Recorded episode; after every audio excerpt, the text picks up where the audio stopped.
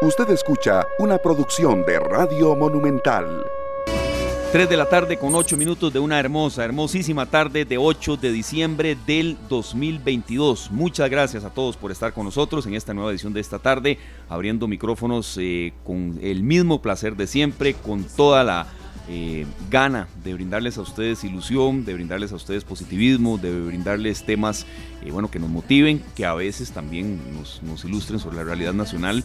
Y yo muy contento de estar aquí con Glenn Montero, con Sergio Castro, Luzania Víquez, con Polo Yo, director de Noticias Monumental, que anda por ahí, pero él estará en la segunda parte de esta tarde. Y así es esto, así es Radio Monumental. Entonces, un hervidero de gente. Un servidor Esteban Aronne le da la más cordial bienvenida. Muy buenas tardes, compañeros. ¿Cómo están? ¿Cómo los ha tratado el día? Muy bien. ¿A vos qué tal? Todo muy bien, gracias a Dios diríamos no pasados por agua, sino pasados por presas, sí, mucha presa. Pero bueno, aquí apelando a la cortesía, a la tranquilidad y a la buena actitud, ¿verdad? Ojalá que tomemos el toro por los cuernos, sea lo que sea que cada uno de ustedes esté viviendo, que se informen, que tomen las mejores decisiones y recuerden que somos eso, somos el resultado de las decisiones que tomemos hoy. Así que aquí estamos para ayudarles también a tomar muy, muy buenas decisiones, compañeros. Muy importante. Claro, serio. las tardes ahora sí son ya totalmente llenas de, frenesí, de carros, de presas, de colisiones menores, de choques menores que duplican mm, la conexión vehicular. Entonces, bueno, como siempre, paciencia en carretera y volumen a la radio. Mucha paciencia, volumen a esas canciones maravillosas. Eh, en esta ocasión, este tema que escogió el director de esta tarde, Esteban Aronne, con ¿verdad? la complicidad de los Pet Shop Boys, que esta es una banda eh, británica, el mejor dúo de la historia del rock en Inglaterra, así fue nombrado en 1999. Y pues empezaron allá por el año 81, convirtiéndose en vendedores de más de 100 millones de copias de discos. Y realmente son exitosos y esta letra maravillosa, Esteban. Sí, sí, sí, este es un grupazo y por supuesto tiene relación con lo que vamos a tocar con el primer tema de arranque, que son de verdad guerreros, luchadores, los participantes y los organizadores. Vamos a irle dando poco a poco pistas. Este es un grupazo, Lucy. Sé que usted los ha escuchado, tal vez algunas canciones que no tiene muy frescas, pero hay una hermosa que se llama You Are Always on My Mind. Ay, claro. Esa misma, ellos la cantan un poco peor que usted. No, no. un poquitito peor. No, pero yo sé cuál es. Qué, qué manera, qué, qué, lindo cuando qué apoyo, ¿verdad? cuando lo elogian a uno así de forma. Como si yo cantara bien. No, you are always on my mind. Yo lo reconozco, compañeros. Yo no tengo el don del canto, pero, pero sí tengo actitud para cantar. Entonces eso, es muy importante. No, y estamos escuchando Sea Vida e, es una canción hermosa. La letra, ven afuera y mira, un nuevo día, los problemas en tu mente volarán lejos. Es fácil de creer, están aquí para quedarse, pero no los encontrarás de pie en tu camino.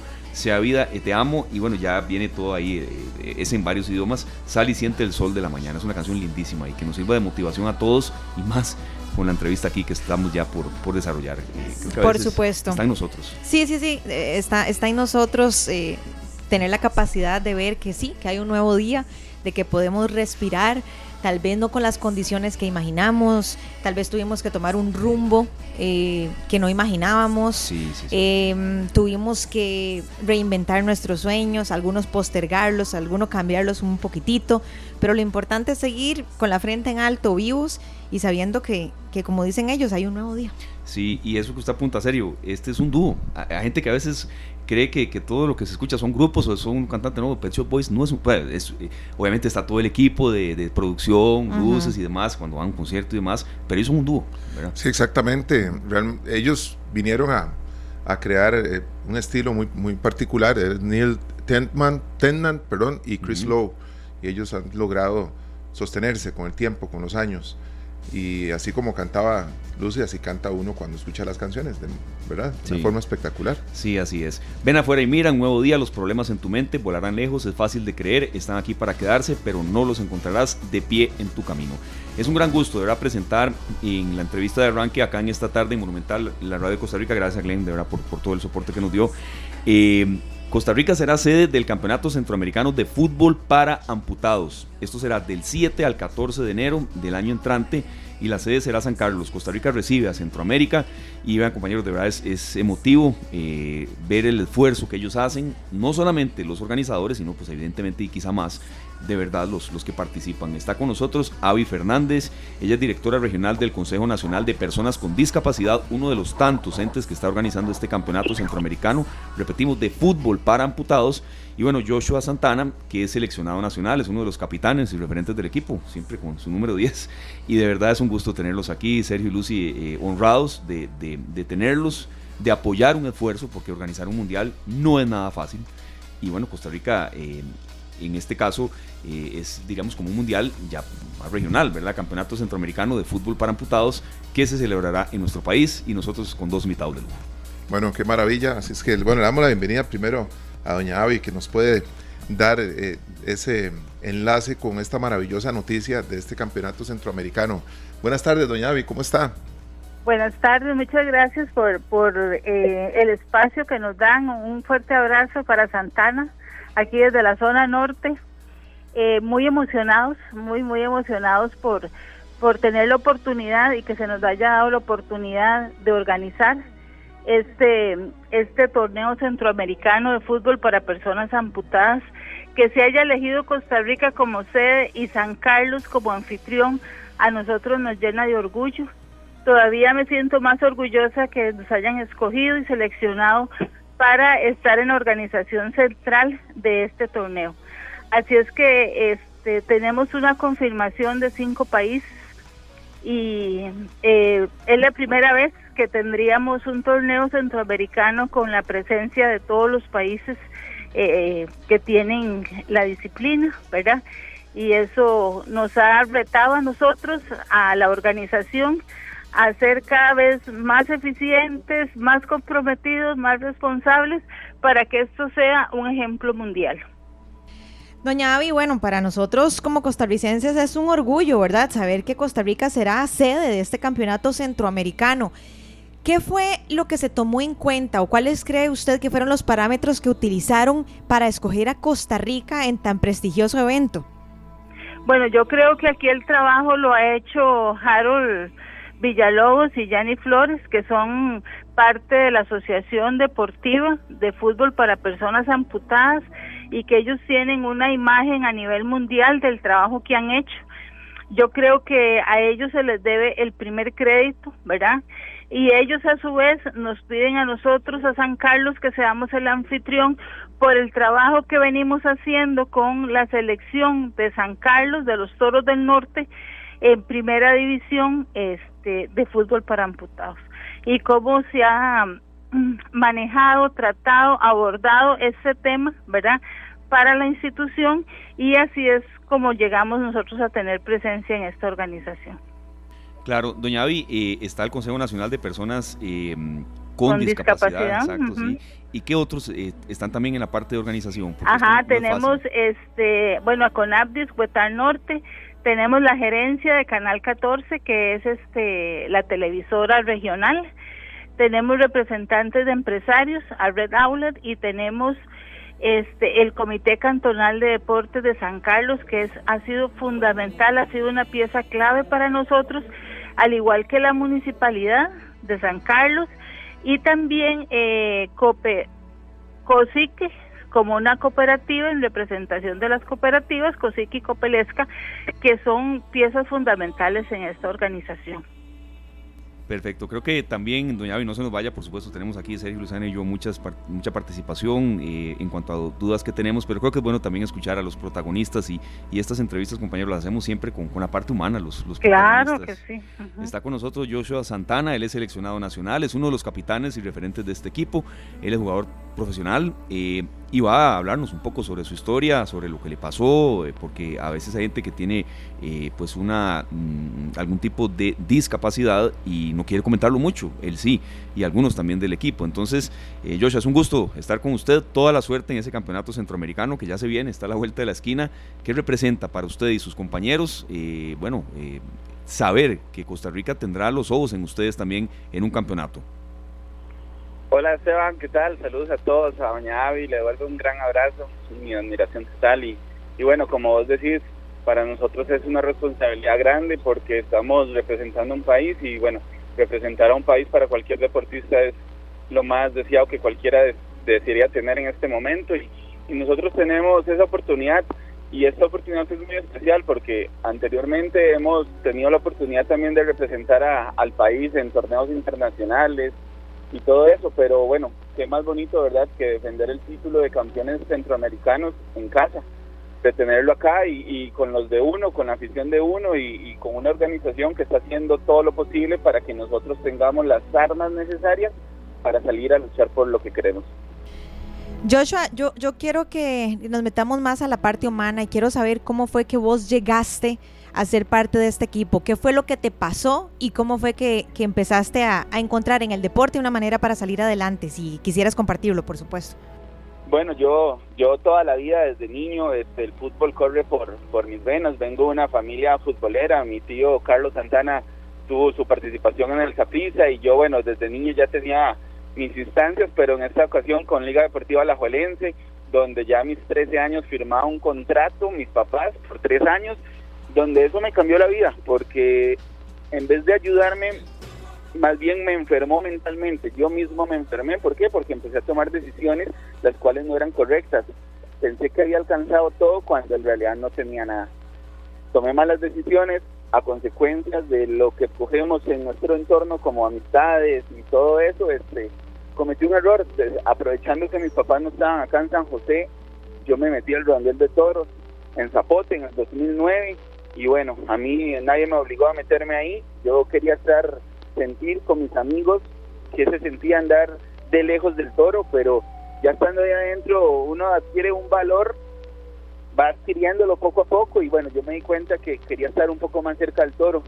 Después de eso me di cuenta que lo tenía a una distancia de dos metros. El toro yo lo desafiaba varias veces, él se iba para un lado, una atención me ponía, yo más valor agarraba, ¿verdad? O sea, más valentía, mis amigos se me acercaban y me decían, qué bueno, que aquí, que allá, se le metió el toro, no le hizo nada, vio cómo se lo quitó. Y yo me sentía un superhéroe, ¿verdad? Cuando, o sea, en realidad estaba haciendo la comidilla de todo mundo, porque si el toro no agarra a alguien, la corrida estuvo mala. Me metí tres veces, en el segundo día se me acerca la mamá de un amigo y me dice, Joshua, ya no se vuelva a meter a los toros, papito, que yo me soñé que usted lo agarró el toro. Y el típico, yo le dije, tranquila, doña Luisa, porque a mí no me va a pasar nada. Me entró por un oído y me salió por el otro, porque al siguiente día ya estaba de nuevo en los toros. Y como desconocía totalmente de ellos, el toro al siguiente día era el primer toro de la tarde. Y yo lo enfrento, el toro venía con toda la energía. En esta vez el toro sí se me hace a venir, pero yo en lo que es algo corriendo, le tiro una camisa al lado izquierdo. Yo me hago para el derecho pero en esta vez la, pierna izquierda se me quedó prensada entre la arena y el toro con sus cachos me, me prensa la pierna y me la palanquea. Me quebró la tía y el peroné, pero yo en la ocasión no sentí nada. Yo me levanté a, querer correr y en lo que me pongo la derecha y pongo a la izquierda me caigo. Me había quebrado esos dos huesos y empezaba el camino más difícil y más largo de mi vida, que jamás me hubiera imaginado pasar y tampoco hubiera querido pasar pero a veces Dios hace que nosotros no veamos las cosas que tiene para nosotros por lo mismo, porque renunciaríamos al plan y al propósito de Dios. Todo esto fue una escuela de días del 2006, del 2009, perdón, al 2016 adquirí 30 cirugías, donde en cada cirugía yo le pedía a Dios que me ayudara, que me ayudara a salir adelante, que yo quería cumplir mis sueños, mis metas, porque yo hasta dejé los estudios votados, porque yo dije, mis dos piernas me van a dar lo que un pupitre no me pueda dar. Yo voy a ganar mucho dinero jugando fútbol, pensando inmaduramente en el momento, ¿verdad? Porque cuando enfrento la realidad, yo ya no tenía las armas para poderme defender. Yo pensé que mis dos piernas me iban a dar todo eso, pero no me había preparado.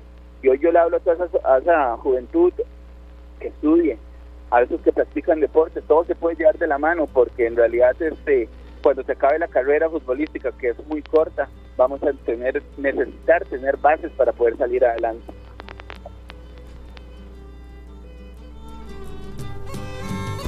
Joshua. Perdón, perdón. Escuchamos esta historia y, pues nos damos cuenta de lo frágiles que somos los seres humanos ante las tentaciones, ¿verdad? Que somos un poco débiles. No había una corazonada tuya. Y te pregunto esto porque, por ejemplo, los que hemos sido deportistas muchos años y ya estamos grandes, sabemos cuál es la mejenga que no tenemos que jugar. Nosotros decimos, no, ya, si juego la siguiente mejenga, eh, me puedo lesionar, ¿verdad? Eh, no hubo una corazonada tuya, digo, porque es un consejo también que darle a muchas personas. Y era que yo, digamos, este, fui, fui muy, muy, desaproveché muchas oportunidades, porque tener una oportunidad como la que yo tuve en Liga Deportiva Alajuelense, una de las instituciones más grandes de este país, y no valorarla, fue algo muy, muy torpe. El último partido que yo jugué, no se me olvida, yo yo empecé a patear con la otra pierna y yo decía, voy a mejorar para que las cosas, o sea, un deportista en realidad debería tener habilidad con las dos con las dos piernas y yo empecé a pulir la otra, empecé a pulir la otra. Y mi, las cosas que dan la vida cuando me pasa esto, me quedo con la con mi pierna no fuerte y, ya ya estaba por decirlo así trabajada. Pero vieras que digamos, me gustaría darle un consejo a todos esos jóvenes, a, a todos esos que andan detrás de un sueño. A veces, como dijeron ustedes al principio, a veces los postergamos y los sueños se nos atrasan. Yo con dos piernas luché, me esforcé y soñé por alcanzar y llegar a representar a, mi país, a una selección nacional y, y no lo logré. Pero me levanté, me di cuenta que era solo una pierna menos y hoy en día represento a mi país. He jugado torneos internacionales. Estoy con esto, que he hecho más cosas con una pierna que con dos. ¿Por qué? Porque nuestras limitaciones siempre van a estar en nuestra mente a veces pensamos que porque nos hace falta algo no podemos. Yo me di cuenta de muchísimas capacidades que tenía hasta cuando, cuando enfrenté mi propia realidad. El problema de nosotros es que a veces dependemos de alguien o de algo para ser felices. Nuestra felicidad está en el de arriba y en nosotros mismos. Sí, Joshua, de verdad que aquí no quisimos interrumpirlo ni en media palabra. Usted está dando un testimonio y, sabemos que hay gente que esto le, sucede y no quiere hablar mucho de eso y uno tiene que respetarlo. No se nos vaya para nada. Hay gente aquí que está comentando y ya vamos a, leer algunos comentarios y hacer más preguntas. Doña David Fernández, yo creo que cuando ustedes escuchan algo así, ¿verdad? Ella, repetimos, es la directora del Consejo Nacional de Personas con Discapacidad. ¿Por qué? Porque Costa Rica será eh, la sede del Campeonato Centroamericano eh, de Fútbol para Amputados del 7 al 14 de enero. Doña Avi, ustedes cuando oyen a alguien así, creo que les motiva más para organizar algo tan complejo, tan difícil y para seguir apoyando estos esfuerzos. ¿Qué, qué reflexión tiene todo esto que acaba de escuchar? Fíjate que este, de la estadística que nosotros manejamos, el 90% de las personas amputadas es por accidentes de tránsito. Y de ese 90%, un alto porcentaje es por eh, transitar en motos. Un 10% se lo dedicamos por una enfermedad y un porcentaje muy pequeño a intento de suicidio. La zona norte, que te hablo de mi región, ¿verdad? Que de la cual me toca dirigir, la zona norte eh, tiene una de las cinco carreteras más peligrosas de Costa Rica, que es la carretera que va de Muelles a la frontera norte de los Chiles Tablichos. Esa carretera, que es la ruta 35, es de las carreteras más peligrosas de Costa Rica y donde se generan mayores accidentes de tránsito. Después de un evento de eso y sufrir una situación y tener condiciones diferentes, y que usted diga, bueno, para adelante, ¿verdad? Para adelante, este, ahora tengo nuevas condiciones, tengo este nuevas nuevas oportunidades y ahora estos muchachos son un ejemplo para Costa Rica, son un ejemplo para el 18% de la población de Costa Rica que tiene mayor de edad que tiene alguna discapacidad. Son más de 600 mil personas que ellos están representando. Así es que este para nosotros como, como CONAPDIS, nuestra intención y el trabajo que hicimos, que hacemos en, en la región norte, es fortalecer ese nuevo proyecto de vida con las condiciones que tengo actualmente y entonces nosotros dijimos, bueno, estos muchachos, además de deportistas, pueden estudiar, pueden prepararse, pueden capacitar y la condición que nosotros pusimos como CONAPDIS para apoyar a estos muchachos era que tenían que hacer eso justamente. Además de jugar fútbol, tenían que estudiar. No importa qué, que si tenían que terminar la escuela, que se tenían que terminar el colegio, que entraban a la universidad, que iban a una escuela comercial, a una capacitación técnica, lo que fuera, lo que ellos seleccionaran, pero la condición para nosotros apoyarlos era que tenían que estudiar. Esto ahorita se oye impositivo, pero estos muchachos en cuatro o cinco años, esto es oro para ellos. Por supuesto. Es oro porque no van a ser deportistas toda su vida, ¿verdad? Entonces les estamos dando una herramienta, ¿verdad? Que es parte de las bondades que tiene el deporte, el deporte de alto rendimiento. Estamos cambiando totalmente el perfil y el patrón de la discapacidad como personas capaces, talentosos que nos pueden representar ídolos nacionales, representantes nacionales y representantes internacionales a nivel mundial, porque en este momento somos un ejemplo mundial y te lo digo con esta seguridad por el cuadro de referees o de árbitros que vamos a tener en nuestro centroamericano. Y lejos de, de ser rajona, ¿verdad? Te quiero decir que tenemos representantes de Inglaterra, de Polonia, de Tanzania, de em, Chile, Perú, México, El Salvador y Costa Rica. Un grupo de 10 árbitros de ese calibre. Además nos va a acompañar el presidente mundial de la Asociación de Árbitros con sede en Inglaterra y el secretario del deporte de Tanzania. Por eso te digo, estamos en tres continentes en este momento, con toda la humildad, porque hemos trabajado sin pensar que esto pudiera llegar a esta magnitud. Bueno, pero qué, qué bonito porque significa que, significa que está dando sus frutos, doña Avi, así que no es bajona, yo creo que es poner sobre, sobre la mesa el trabajo de tantísimo tiempo. Ahora, cuéntenos un poco, eh, antes de seguir conversando con, con Joshua, de cómo ha sido la organización de un evento tan grande y tan majestuoso como este, porque me imagino que la parte logística debe ser complicado, ¿verdad? Para transportar a los deportistas, eh, no sé, a los árbitros. Cuéntenos a grosso modo cómo ha sido toda esa preparación. Desde que cuando a mí me contactaron para la organización de este, yo me quedé pensando y dije, bueno, yo tengo que resolver tres temas antes de decir que sí, ¿verdad? Que yo creía que eran los más fuertes y los más caros, que era el hospedaje, la alimentación y el transporte al interior del país para 140 personas, que es el grupo aproximado que estamos esperando. Entonces, este, lo primero que hice lógicamente fue tocar la institución mía, ¿verdad? El CONABDIS, a la dirección ejecutiva, eh, al alcalde de San Carlos, que era donde se iba a concentrar todo, a la Cámara de Comercio de la Fortuna, que queríamos que esa fuera nuestra nuestro paisaje inicialmente, ¿verdad? Y a las instituciones públicas. ¿Por qué esto?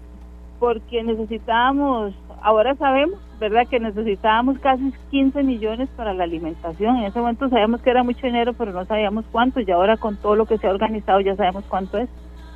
Necesitábamos el hospedaje, se lo pedimos en la fortuna porque queríamos ese marco divino, ¿verdad? Para eso sí era rajarle al mundo, ¿verdad? Y este, bueno, no se pudo porque es la megatemporada de la fortuna, porque vienen de, todos sabemos, de un proceso difícil, ¿verdad? Por pandemia y entonces en la fortuna no se pudo hacer, pero nos abrió la puerta el Instituto Tecnológico y nos prestó las villas de los estudiantes porque en enero ellos están de vacaciones y nos prestó esas villas para hospedar a las representaciones internacionales.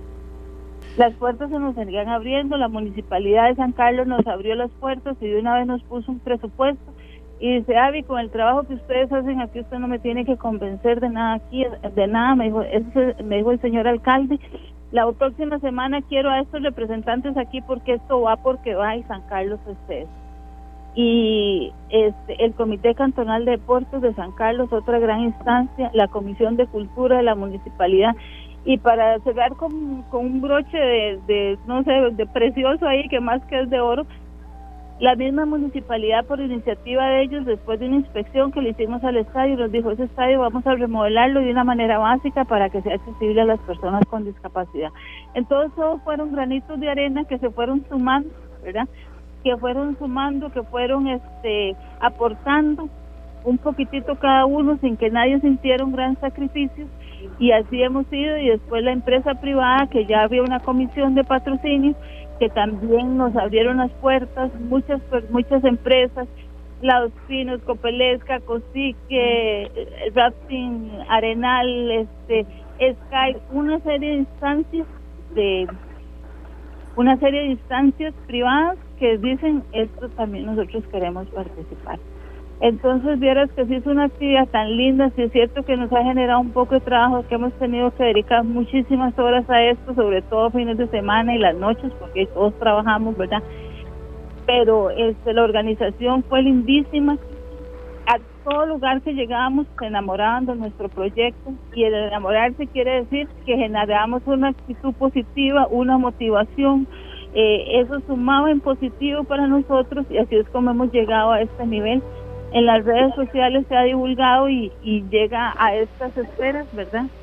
Este, con el señor eh, William Shaw, que es árbitro internacional. Él tocó también algunas otras organizaciones y se hizo con esta visión mundial, todo mundo interesadísimo, ¿verdad?, en querer participar. Más bien tuvimos que decir algunos que ya no podíamos. Ghana quería venir con su equipo y dar partidos demostrativos. Cameron quería venir con su equipo en, en modo en modo de, de género, ¿verdad? Porque Cameron venía con su equipo femenino a hacer un partido demostrativo con nuestro equipo femenino, pero lamentablemente, bueno, ellos no pudieron este eh, quitar el tema de los pasajes, que lógicamente que es uno de los temas más caros y más delicados, ¿verdad? Para los muchachos que vienen. Y este gana la Asociación de Fútbol para Amputados, nos dijo que no porque era la potencia mundial y este nosotros sí, nos íbamos a ver así, vea, como muy realitos a la. Bueno, nosotros sí, con todo gusto, ya habíamos dicho que sí los recibíamos.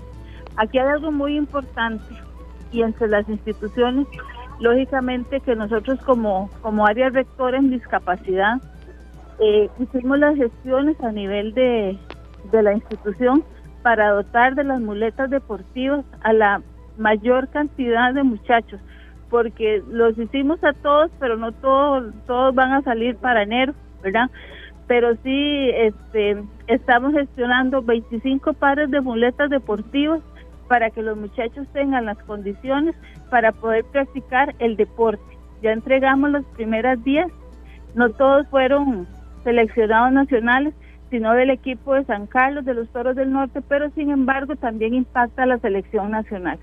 Vamos a ser el primer país de, de Latinoamérica que tiene este, este equipo con los accesorios adecuados para que desarrollen el deporte de fútbol para amputados qué dicha, doña Avi, oírla con ese entusiasmo y, que ojalá más, más instituciones se vayan sumando, porque pues, sé que siempre habrá necesidades y todavía falta de aquí al, al 7 de enero. Volvemos, vamos a tener una reflexión con usted también, doña Avi, por supuesto. Volvemos con, con Joshua Santana, uno de los, de los referentes, repito, de, de esta selección nacional. Joshua, eh, ¿Qué representa para ustedes eh, saber que, bueno, escucharán el himno nacional, eh, representarán a Costa Rica? Y yo sí quiero aquí eh, también diferenciar, porque ya ustedes se levantaron de los distintos accidentes que tuvieron, o de malformaciones también, o de situaciones que les acontecieron en accidentes de tránsito y demás, pero yo sé muy bien, y he estado, los he visto, que son muy competitivos, ¿verdad? es decir, ustedes no van, no van solamente ahí a participar, a oír el himno y no, no, o sea, ¿cómo está la preparación? No, no, van a ganar. yo, yo ahora estaba estoqueando a Joshua y lo vi con una cara que yo, yo lo veo de frente y me le quito. Viéralo, cuando falla un penal o cuando lo mete. Adelante, Joshua.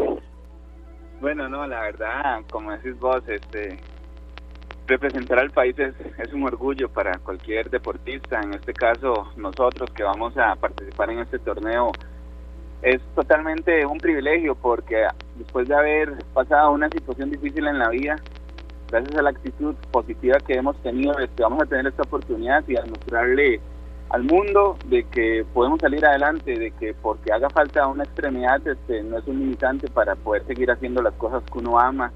Y bueno, como vos decís, no solo cantar el himno, la responsabilidad es tan grande que necesitamos defender el título y lo queremos dejar acá en casa de nuevo, ser bicampeones tenemos selecciones que vienen preparándose muy bien. El caso de El Salvador, que ha sido tricampeona mundial en los tiempos donde y el fútbol empezaba, y ahora nosotros nos enfrentamos a eso.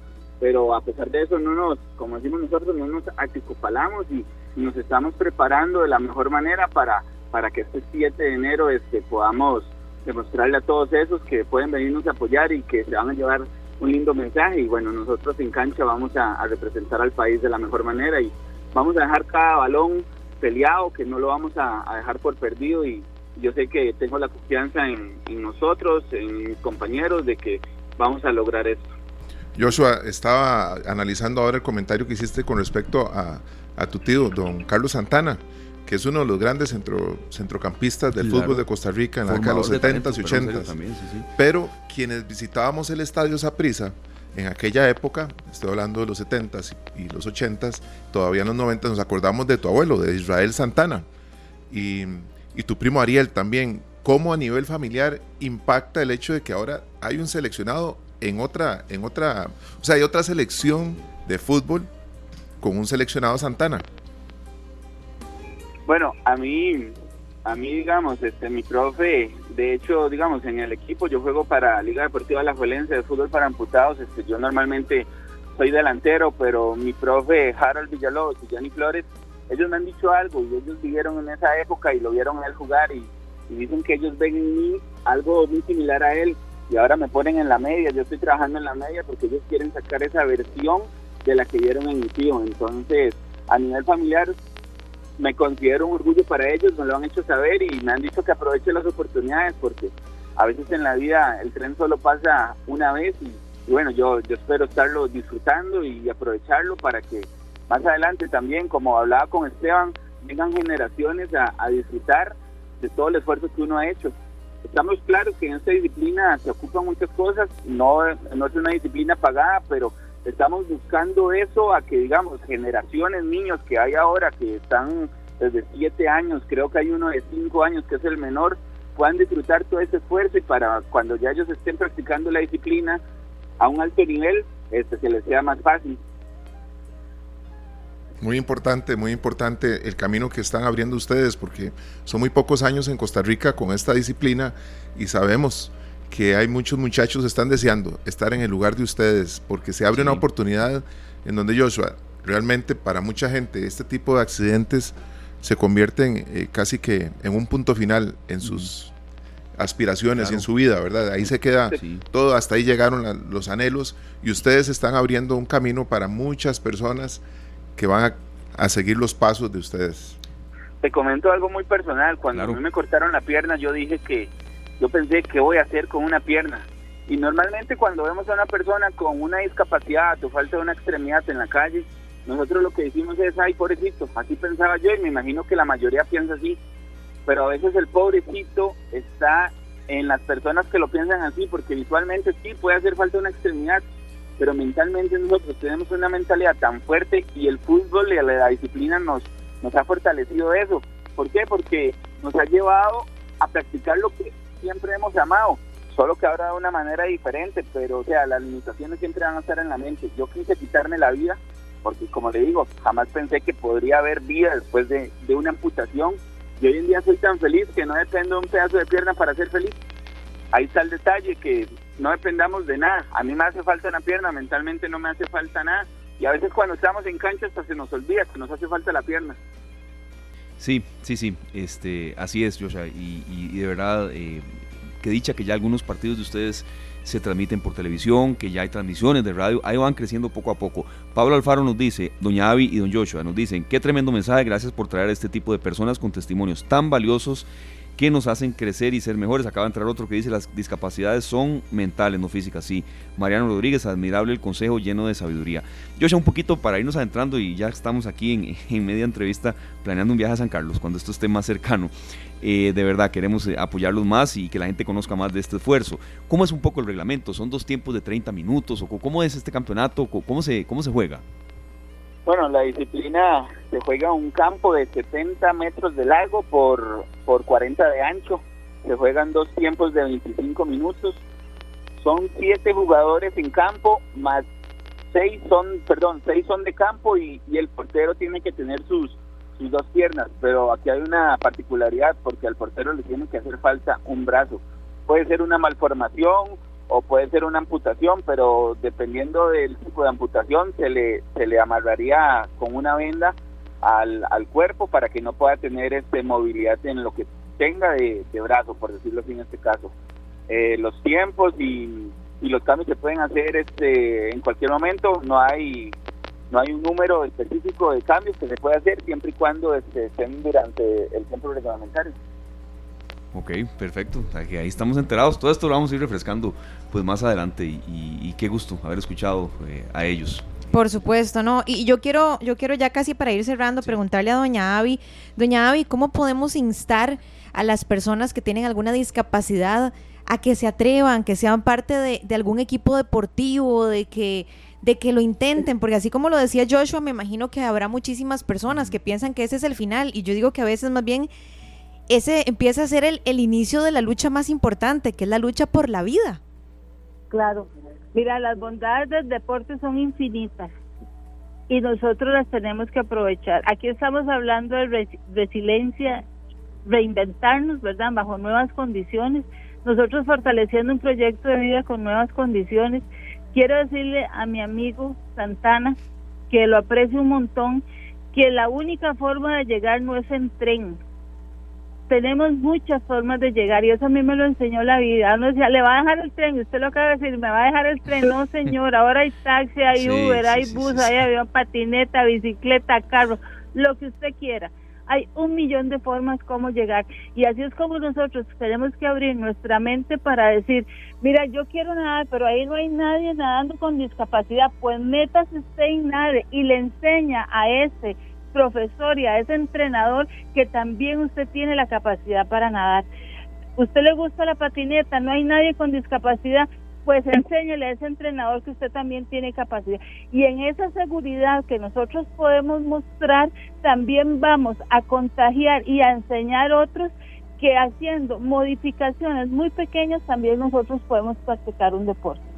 Y el deporte no es solo la actividad física, es toda la parte emocional, espiritual, de seguridad, de, de proyección. Así es que eh, tenemos mucho por delante. El deporte es sumamente bondadoso, es un derecho fundamental que trabajamos muy poco las instituciones porque pensamos que tenemos cosas más importantes, ¿verdad?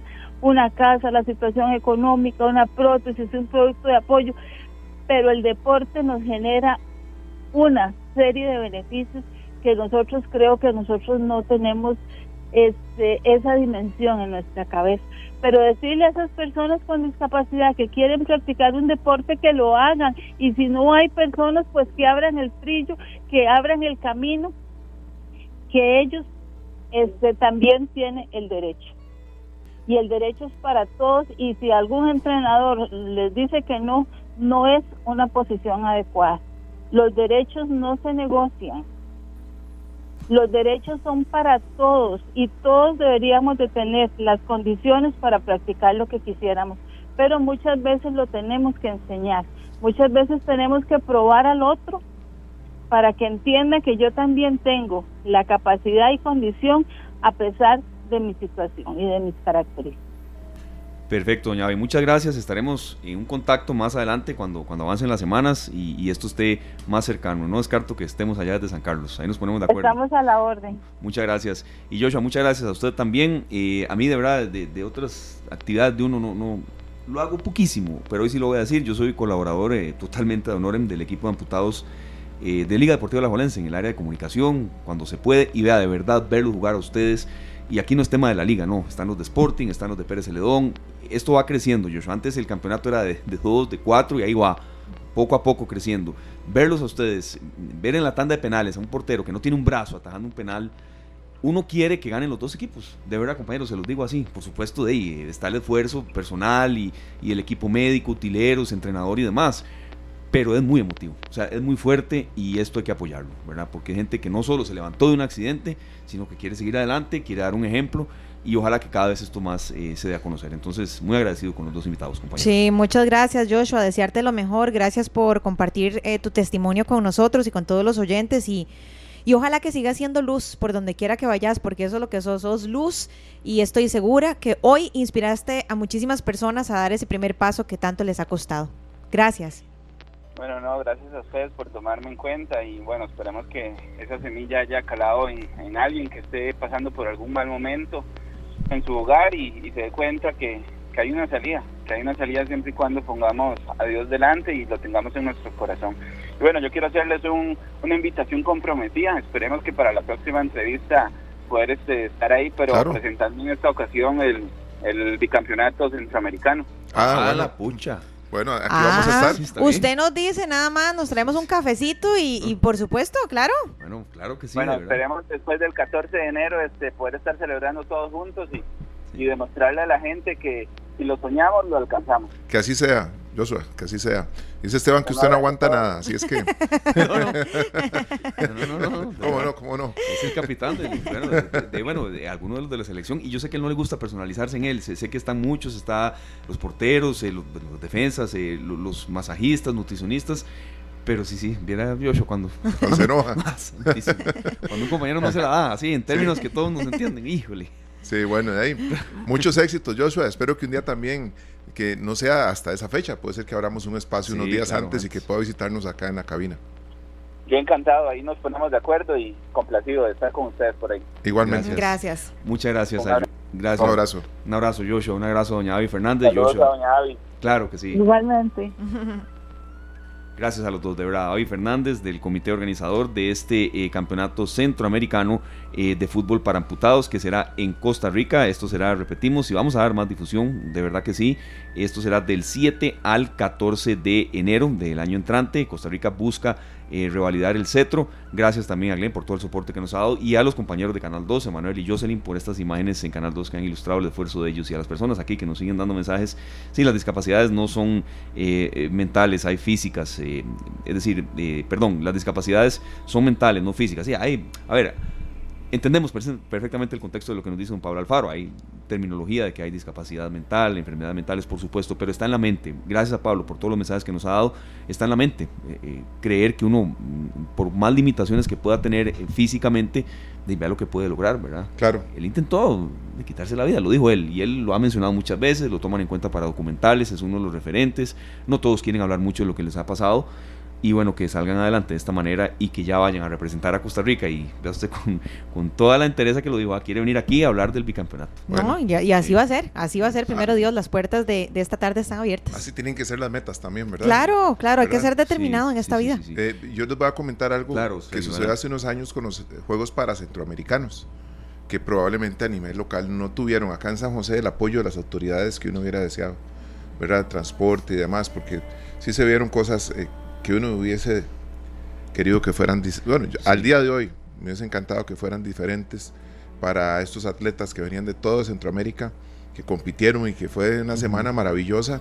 Acaban de terminar los Juegos Centroamericanos eh, acá en San José y fue un cambio abismal entre el apoyo de algunas entidades y la soledad de estos atletas en San José.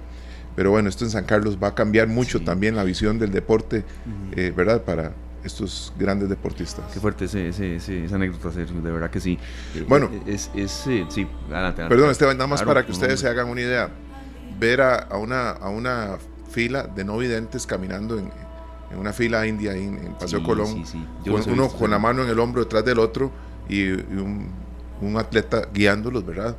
Porque no tenían un transporte que los llevara del Estadio Nacional a un hotel que estaba ahí en Paseo Colón. Entonces tenían que caminar, cruzar calles, semáforos y demás, eh, en un momento en que uno piensa que podían tener el apoyo de, de algunos comités. que de verdad esto vaya cambiando. Hemos hablado del tema del fútbol femenino aquí, hemos eh, hecho entrevistas y demás, en otros espacios acá deportivos en Monumental, eh, que esto ha ido creciendo, que ya se dan más por televisión, que ya hay apoyo, que ya tienen salario y demás, no en las mismas condiciones de los hombres, ni mucho menos, pero que esto vaya creciendo, que, que se vaya eh, generando cada vez más respaldo. Eh, sí hay dos fundadores en esto, dos pioneros, Gianni Flores y Harold Villalobos. Harold Villalobos es el entrenador de ellos.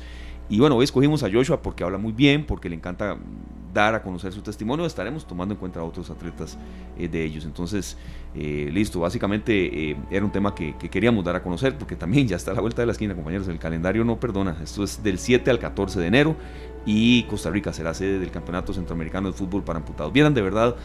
Qué lindo es, qué emotivo es ver esto, ver, ver, eh, ver serio, eh, porque eh, bueno, la liga es el campeón nacional de fútbol para amputados y fue en tanda de penales. Ver a un portero sin un brazo que ataja un penal, o sea, es muy emotivo. Y bueno, la hija ahí en la gradería casi que se tira encima. Es, es muy emotivo. Y uno de verdad quiere en el fondo que ganen los dos equipos, se los digo de verdad, Sí. porque es así. Después ya ellos dan una muestra de solidaridad, los dos equipos se entrelazan, y ya las aficiones, o sea, no, ahí no hay nada de peleas ni nada de eso. Ojalá. En el partido un poco sí, serio, no se No, lo no, no, ey, es una No mejenga, niego. es una mejenga. No, no, o sea, es una mejenga como No, todas. no dejan de querer ganar los O sea, dos. ayer como estuvo el partido de Saprissa, Cartago, ¿eh? tres expulsados y todo, sí, estuvo, bien resumen. sí. estuvo medio rudo el asunto y está bueno, es que es compitiendo, Totalmente, sí. ¿verdad? Y hay mucho contacto físico y demás, así es que No, no, bien por ellos y que más equipos se sumen a, a- a respaldar a estos grandes atletas que muchas veces no tienen a dónde, a dónde participar. sí, sí, no, y hay regaños, no crea. Joshua, que es el capitán, eh, de- le pegó una sonora regañada al portero en una jugada comprometida cuando el partido estaba terminando. Entonces, eso es bonito. ¿Por qué? Porque ya es algo más competitivo. lo- Los hace olvidarse de lo que pasaron y tener una nueva meta. una Es lo que decía. Joshua, o sea, tenemos que dejar de lado el pobrecito, no, no, Eh, es sí. empodérese y haga lo mejor que tiene con los recursos que tiene y está aquí, tiene que representar al país en este Sí, caso, entonces, sí, les deseamos lo mejor muchachos, de verdad muchos éxitos y, y gracias para esta, no, felicidades y gracias a esta organización por por estar detrás de la logística de tan majestuoso evento, ya lo saben, del 7 al 14 de enero del próximo año, Dios primero. Nos vamos con música, compañeros, Vamos a la con- pausa. Aquí está Claro que Estopa sí. y Rosalén Vivir. Uh, Temazo. Qué ¿verdad? temazo. Si vean, si no lo han escuchado, pónganle atención. Tenemos que vivir, pero vivir de verdad. Suban el volumen. Sabes hacer.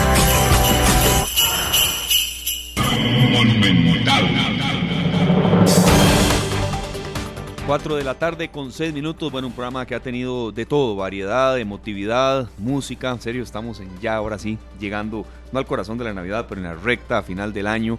Y eh, estos saludos navideños motivan también, de verdad.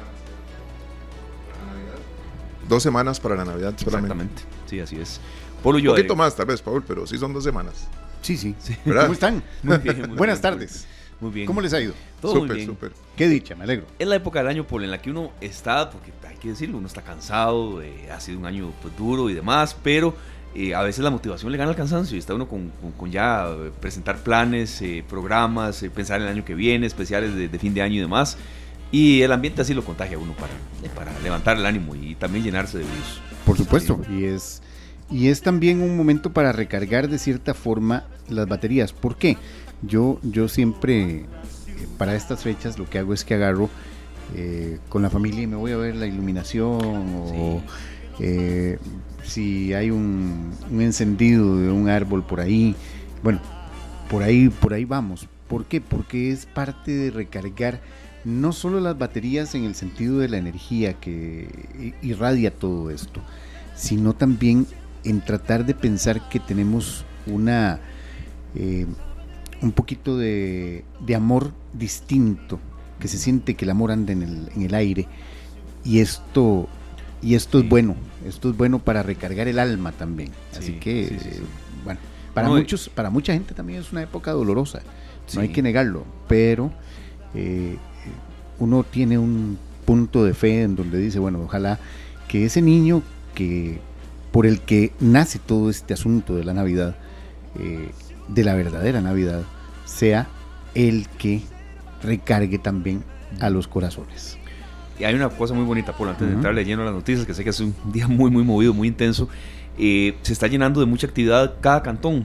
He Sí. visto en, San- en Tibás, hay una feria de emprendedoras, en Santo Domingo, que he pasado varios, varios días por aquí, por ahí. eh, hay luces, hay actividades, hay festivales, eh, digamos, los domingos como regionales. En Turrialba nos reportaban que está lleno de luces. Entonces, de ahí por todo lado hay un poco más de alegría. No, no, en todo lado Sí. hay, hay actividad y eso es bueno, es positivo. Solo llamando la atención y hay que, sí, hay que decirlo, hay que cuidarnos, hay que cuidarnos Sí. mucho porque esto no, no ha pasado. ¿verdad? Todo lo que provocó que nos fuéramos a pausa dos años no ha terminado del todo y es necesario cuidarnos. Eh, compañeros, nada más así, de- ya entrando en materia de noticias, les cuento que de última hora, esto ha salido trascendido en, las en los últimos minutos, el ministro de Relaciones Exteriores de México confirmó hace muy pocos minutos que la Embajada de México en Lima recibió la solicitud formal de asilo del expresidente de Perú, Pedro Castillo, que afirma haber sufrido una persecución infundada. Así que ya incluso también el presidente de Colombia, Gustavo Petro, pidió a la Comisión Interamericana de Derechos Humanos medidas cautelares de protección para el expresidente Pedro Castillo. Así que eh, esto es un punto también importante que se da en medio de una mm, medida cautelar que dictó un juez en Perú tras la detención del, eh, expresi- del ahora expresidente Pedro Castillo, que el día de ayer eh, compareció eh, en horas muy avanzadas de la noche, fue trasladado a un centro penal, al mismo centro penal donde está el expresidente eh, peruano Alberto Fujimori, y que eh, este juez ordenó siete días de eh, arresto para el expresidente Castillo.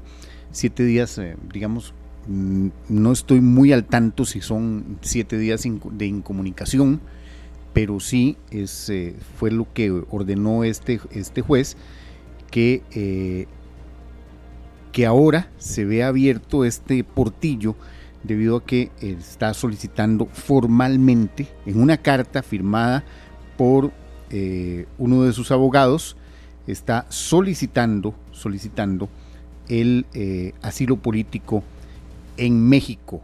Entonces, esto es parte de las informaciones que están trascendiendo de hace muy pocos minutos en, Sí. eh, en Perú de este día bastante movido que fue el día de ayer, que incluso hay, un, hay una crónica de un, de un periódico peruano que el titular lo dice todo. Pedro Castillo amaneció como presidente y terminó el día como presidiario. Ah, Es, eh, juego de eh, palabras. Ese juego de palabras, bueno, Muy imagínense ustedes sí. es, es, es importante todo lo que pasó el día de ayer en el Perú, que hemos estado dándole mucho, eh, mucho seguimiento en Sí. nuestras ediciones de Noticias Monumental. Por solo un dato, lo- complementando todo lo que usted está diciendo, en la, en la resolución se dispone que el plazo de detención es de- del 7 al 13 de diciembre del 2022, como usted mencionaba. Ese es el, el- el, eh, cuando arrancó y cuando termine. Correcto, hay que ver si ese plazo ya, eh, debido a esta situación de asilo político, se verá de alguna forma eh, reducido o si se tomará en cuenta. Eh, al expresidente Castillo se le acusa de rebelión.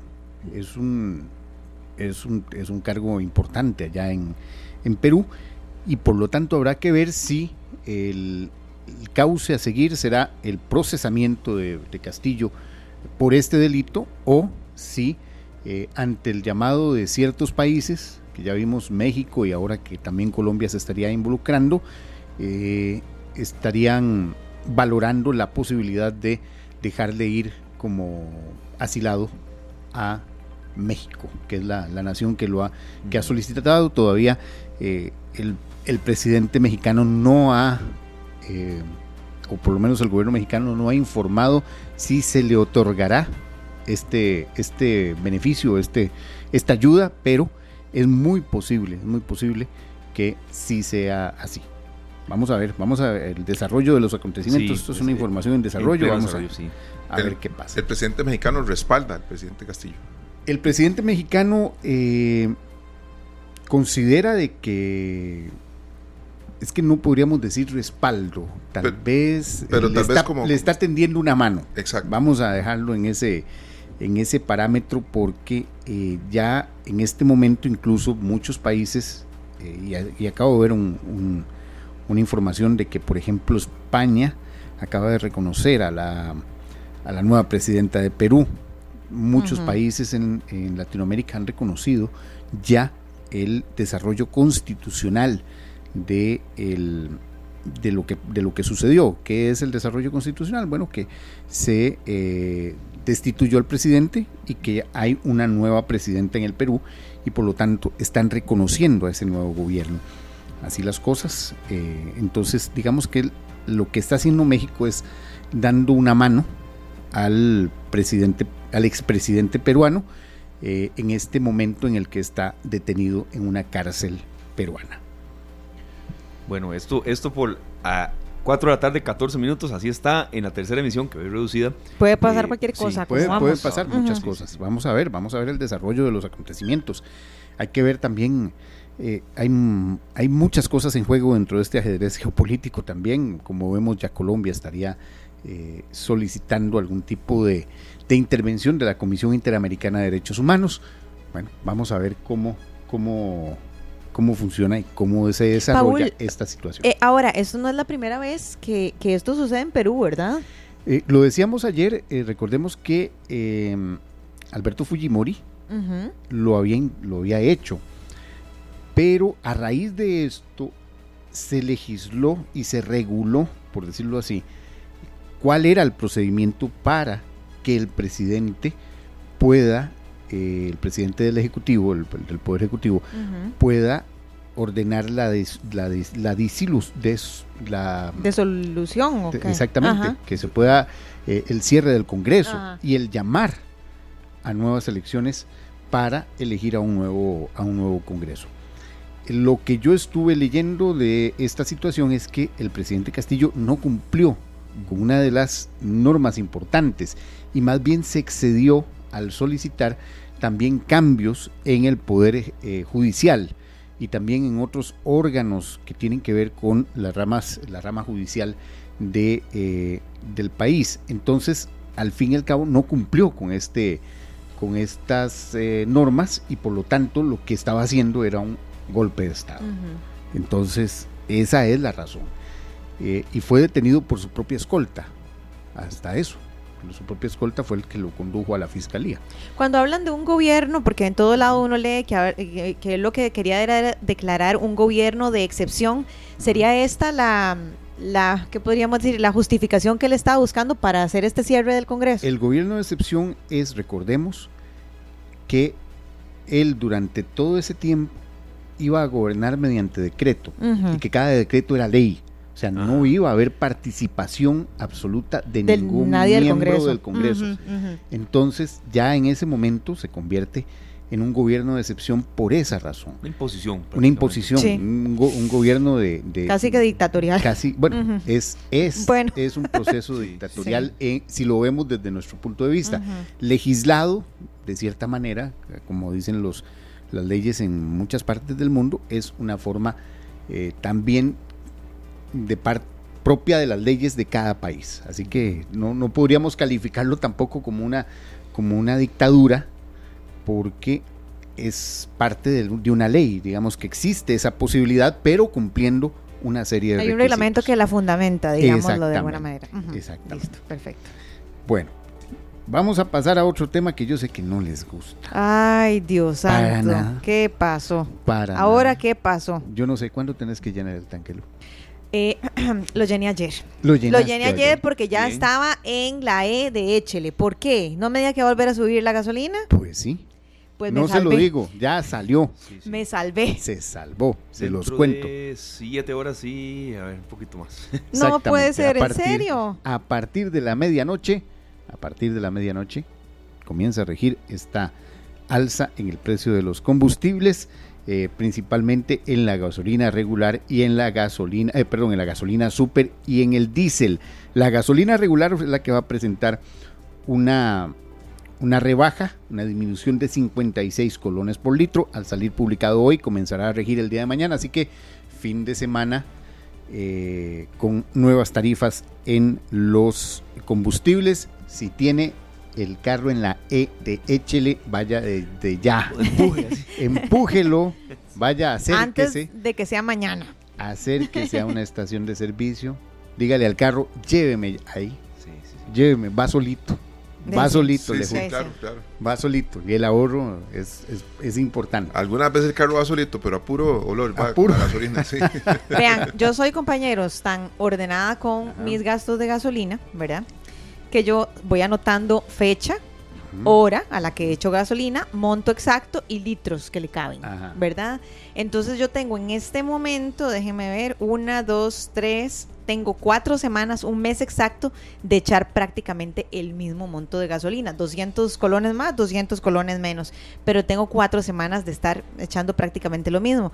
Ahora con este aumento yo creo que ya esto ya se me desbarajustó. Se le va, se le va Ya a se me- disparar. ya. Bueno, ¿cuántos litros van a ser?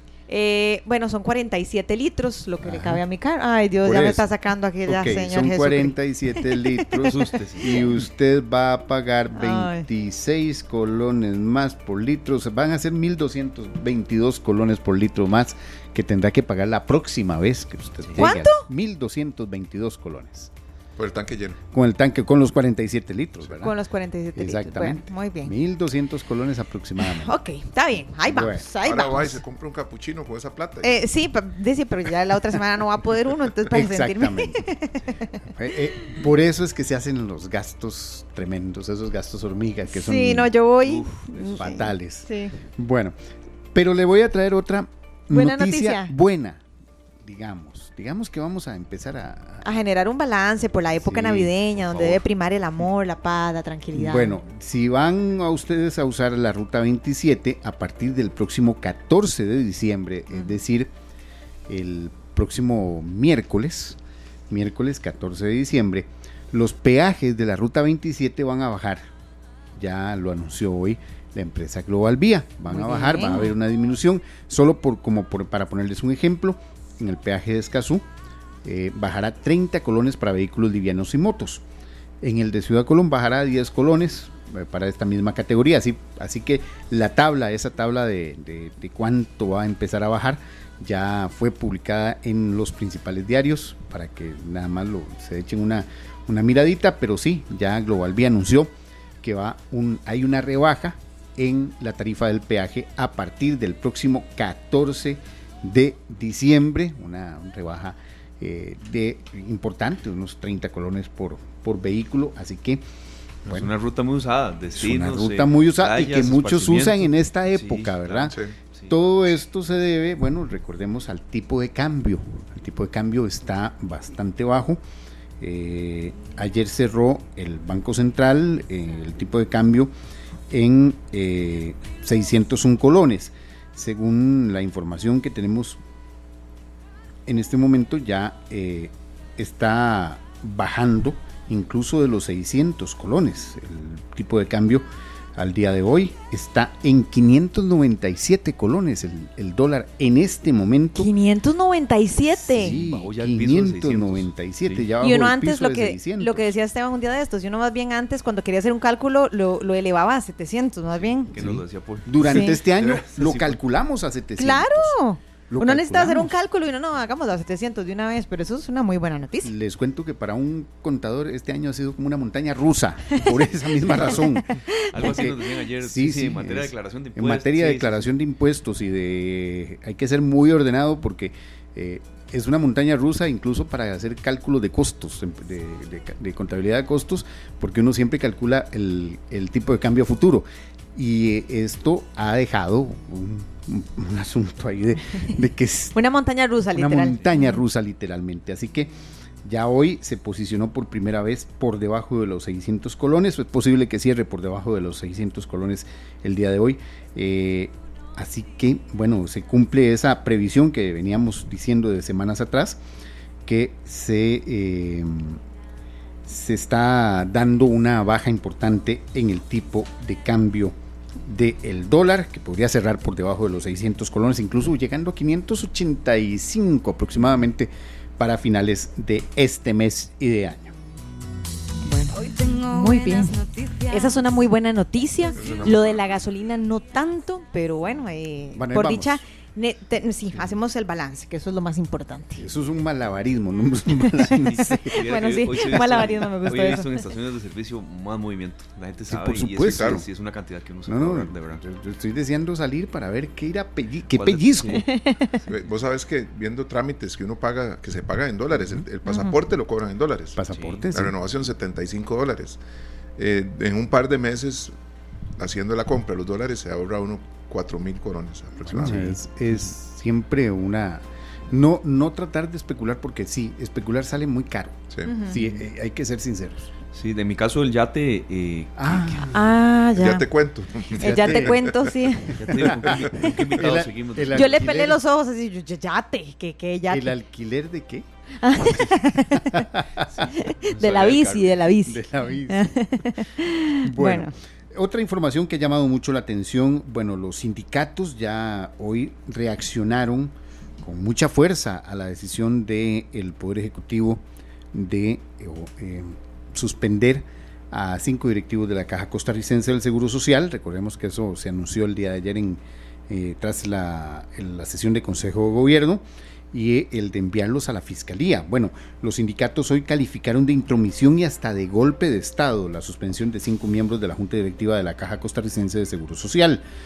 Eh, así que ya los sindicatos como que están poniendo un poquito de pie de guerra en ese sentido, porque consideran que el Poder Ejecutivo está siendo muy intromisor, está siendo muy invasivo en las decisiones de la Caja Costarricense del Seguro Social. Recordemos que eh, la Junta Directiva de la Caja está compuesta por eh, tres representantes del Poder Ejecutivo directamente, del gobierno, tres representantes de los trabajadores y tres representantes del sector patronal. Bueno, esta es eh, una de las y que tiene una un rango incluso constitucional la junta las decisiones que toma la caja costarricense del seguro social son protegidas eh, como institución descentralizada del estado así que bueno parte de esas reacciones a esta decisión eh, a esta investigación que está que solicitó, que presentó el Poder Ejecutivo contra los cinco eh, directivos de la Caja Costarricense del Seguro Social y contra el expresidente de esa institución, Álvaro Ramos, de aprobar una, el incremento salarial retroactivo para 60 mil empleados eh, en una sesión de junta directiva. También una noticia que llama muchísimo la atención, no hemos terminado el curso lectivo, eh, ya estamos pronto a hacerlo, la, la próxima semana ya eh, salen la mayoría de los niños de escuelas y colegios, eh, quedarán algunos ahí haciendo eh, pruebas, haciendo Convocatorias. convocatorias, haciendo exámenes, eh, graduaciones, por ejemplo, que las graduaciones se harán prácticamente que al filo de la Navidad, llegará con un lacito de Navidad el, el, el- el título, como que no, algo que no pasaba hace muchos años, pero eh, bueno, pero ya de una vez el Ministerio de Educación ya informó cuándo inicia el curso lectivo del próximo año. ¿Cuándo? Va a ser el lunes 6 de febrero, El 6 de febrero. el 6 de febrero y finalizará el 12 de diciembre. Ya el calendario escolar del próximo año ya está publicado eh, en la página del el MEP, la página web del MEP. Incluso se está pidiendo a la, a la gente que por favor no lo imprima porque esto conlleva un gasto importante de papel, Claro. pero ya, ya está en, eh, en la página web del Ministerio de Educación, ya el calendario escolar del próximo año. Increíble, ¿verdad? Bueno, son casi dos meses. Sí. Bueno, algunos niños ya están dejando. Estas semanas viene la fiesta de la alegría Sí, y demás, sí, sí. ¿verdad? Pero nosotros teníamos tres meses. Nosotros teníamos, los- los o sea, el, viejillos, 20 el ¿verdad? 27 de noviembre era final, Sí. graduaciones, si acaso el primero de diciembre, y ya después tenías Qué rico, sí, el yo me acuerdo, tres para meses. ¿verdad? Pero hay muchas cosas, eran tres meses enteros. Y se entraba en marzo. El 7 Pero- de marzo todavía. Hay, hay muchas cosas que, que hoy en día yo no entiendo y me siento muy, me siento muy madura, muy señora diciendo esto, pero es en serio, porque mis sobrinos de ahí ahorita tienen como dos semanas de que no van a clases. Y yo, pero, pero de ahí, ¿ustedes qué? ¿Ya salieron? No, hasta, hasta el 16 tienen la fiesta de la, de la alegría. O sea, hasta el 16. Y ojo, hoy estamos qué? Hoy estamos 8. Estamos Ocho, hoy. sí, ocho. Imagínense, todavía falta una semana. Pero no van a clases hace como dos semanas. Y entonces uno les pregunta por qué. Y entonces ya, bueno, uno muy bien, ya me dice que se eximió y todo. Pero entonces es porque los demás están en convocatoria. Entonces ya ellos no. Pero entonces yo digo, bueno, también es que hay mucho tiempo perdido. Y después de pandemia, no sé qué tan buena idea sea que haya tanto Sí. tiempo perdido, ¿verdad? Sé que cada institución a veces lo maneja diferente, pero por lo menos en la institución donde están mis sobrinos es, un, es una terquedad impresionante. Y un día entran una hora, el otro día entran otra hora, después se supone que salían a las 11, pero le ponen un mensaje a los Claro. papás, no, que ahora salen a las 10, entonces fueron 40 minutos a clases, y uno dice, Dios mío. Hay centros que el 22 de diciembre todavía van a estar ahí. eh, en- mucho, mucho ha sido por pandemia, ¿verdad? La pandemia trastocó todo, ¿verdad? Cambió horarios, re- regímenes. Y, pero yo lo entiendo, Lucy. Y Pero es que es los un padres tema- de familia es un es gran. que no se puede trabajar. sí. Sí, si no se puede trabajar, casi que es mejor que los, los tengan aquí bien socaditos Sí. y que les den más días de vacaciones, pero Parte es una sí. cosa que ni sí ni no, o sea, ahorita no están yendo, pero no han salido a vacaciones. Entonces, ¿quién entiende, verdad? Sí, es, es, y, es, y es también la inseguridad, y se los digo por experiencia propia, que por dicha no lo viví. Pero esa inseguridad de que no sabes eh, a qué horas salen tus hijos. Uy, Sí, no.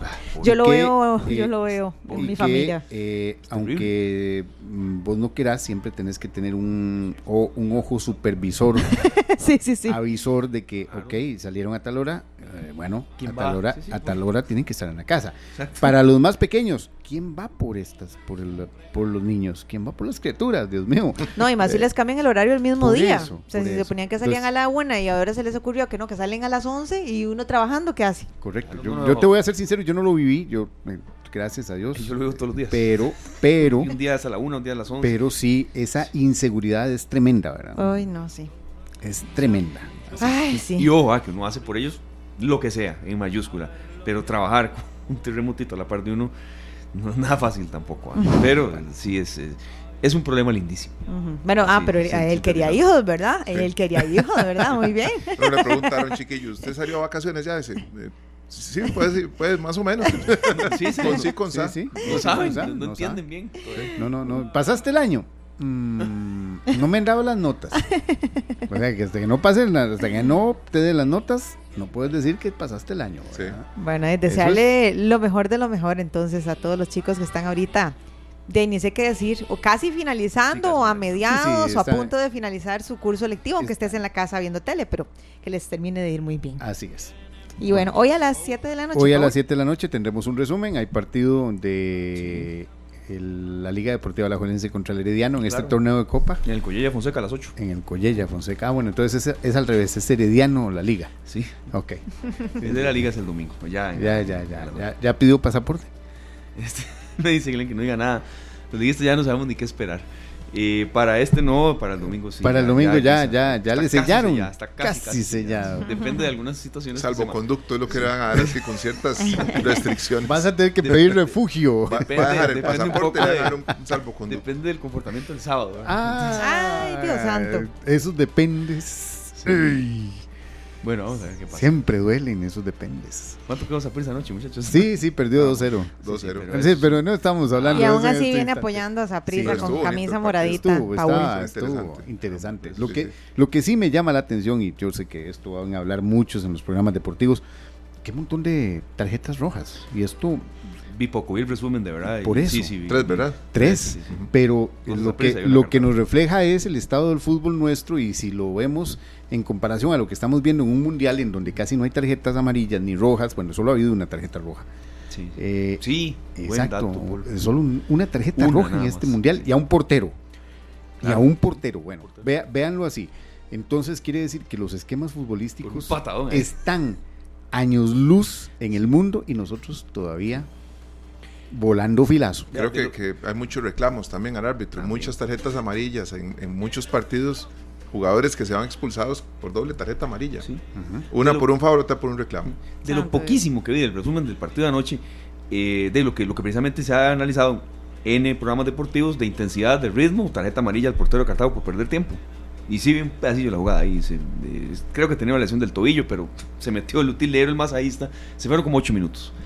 Tarjeta amarilla. Entonces, de- y, y eso es lo que se pide, intensidad en el campeonato. Y un torneo de Copa no se está viendo. Y es muy bueno ese dato. Hablar pero- con datos, de verdad. Tres rojas ayer y en el Mundial una nada más. Yo no vi la primera de esa prisa, pero la segunda se la ganó dos veces. la tarjeta Sí, roja. el foul de No, Pablo ya, ya estaba jugando de gratis. ¿Verdad? Este Ya, por eso. primer tiempo. Ya, ya, iba, ya se la había ganado dos veces, así es que bien expulsado. Bueno, Estaremos en contacto, Paul, y sabemos que mucho de lo que aquí se ha dicho, sobre todo en el campo internacional, a las 7 podrá tener total eh, así es. viraje. Los Muchas gracias, esperamos. Ahí estaremos, Paul. Que Muchas la gracias. pasen bien. Igualmente. Y pórtense bien. 4 con 33 minutos, don Sergio, seguimos con más. Vamos a aprovechar esa canción de Luis Aguilera, El Reino del Bombón, se llamaba el disco, venía Pinocho eh, y esta canción. Yo tenía, niños yo tenía ese disco en, en acetato. en acetato. Claro, quedó rayadísimo con mi hermano, pero de tantas veces que se lo puse y recuerdo una anécdota que estaba muy pequeño y eh, estaba sonando la canción de eh, los libros, de que por cada libro que se lee muere un burro. Y él dijo, ¿por qué? ¿Por qué muere un burro? ¿Qué es esa, qué es esa salvajada? Y se lo tomó muy Se literal. lo tomó muy a pecho, pero, pero nada más para que vean lo que, lo que uno oye siendo niño, de lo que uno oye siendo niño, lo impacta todavía. Nada. Es, es esa, ¿verdad, después. Glenn? Ahí, ahí Glenn la puso de fondo. No, ese es el, ese es el reino del bombón. Esa es. Habrá que tener mucha paciencia. 4 de la tarde con 43 minutos. Así es, la vida a veces no es lo mismo sin fútbol para los que tienen esto como una gran pasión. Y se vienen los cuartos de final.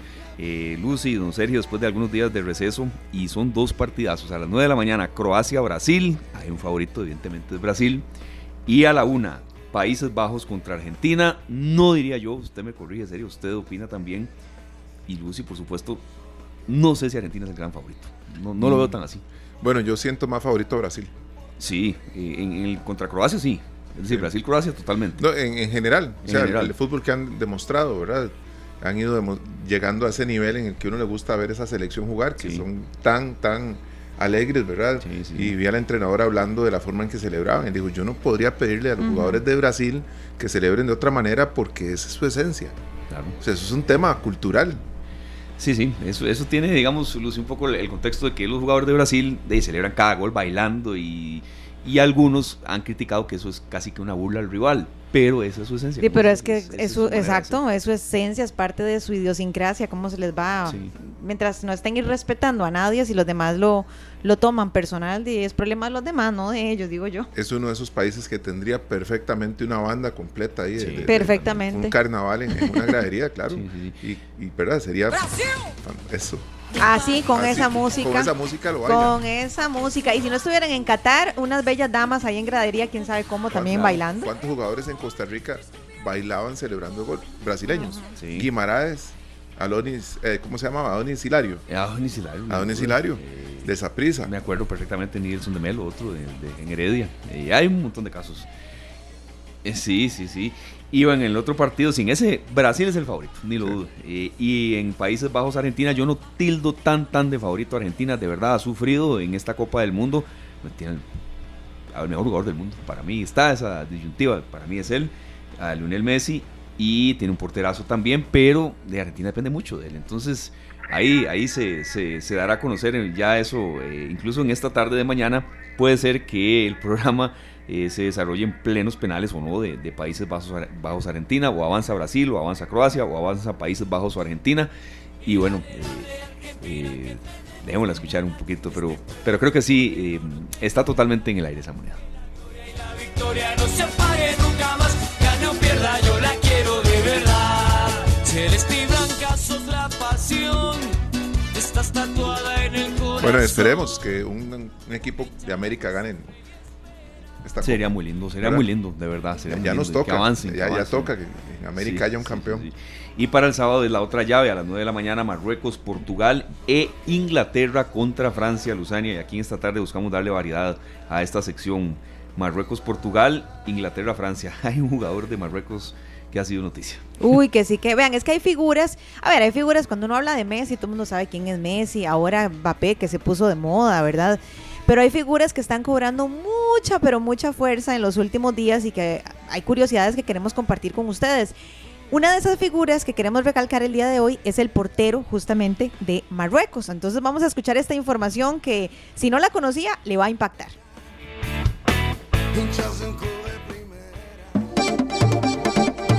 Como en todo mundial, entre la enorme lista de jugadores que entran al campo se presentan casos de figuras quizá poco conocidas, pero que por sus acciones y calidad terminan llamando la atención y siendo totalmente protagonistas. Uno de ellos es Bono. Sí, Bono, pero este no canta como el mítico vocalista del grupo irlandés U2, sino que ataja como los grandes y como muchos porteros, bueno, pues le dicen loco, aunque parece que él lo disfruta. Si Marruecos llegó hasta cuartos de final en Qatar 2022, en muy buena medida fue por Yacine Bunu, este portero de 31 años que, como todo marroquí, tiene una mezcla de nacionalidades y de raíces de distintos países. Nació en Canadá, tiene acento argentino, pero eligió Marruecos como su selección para jugar al fútbol, debido a que sus padres son originarios de ese país y a los 7 años allá se fue a vivir. Paradójicamente, su selección eliminó a España y él juega en esa nación. Es el portero indiscutible del Sevilla y con anterioridad militó en el Atlético de Madrid, donde destacaba por sus reflejos y elasticidad. Habla a la perfección el español. Es fanático del River Plate, uno de sus ídolos de infancia es Ariel el Burrito Ortega y le encanta ver jugar a la selección de Argentina. El próximo sábado a las 9 de la mañana, Bono enfrentará quizá el partido más importante de su carrera cuando Marruecos se vea las caras contra Portugal en los cuartos de final del torneo con el que todo jugador de fútbol sueña con participar. Esteban Aronne, esta tarde.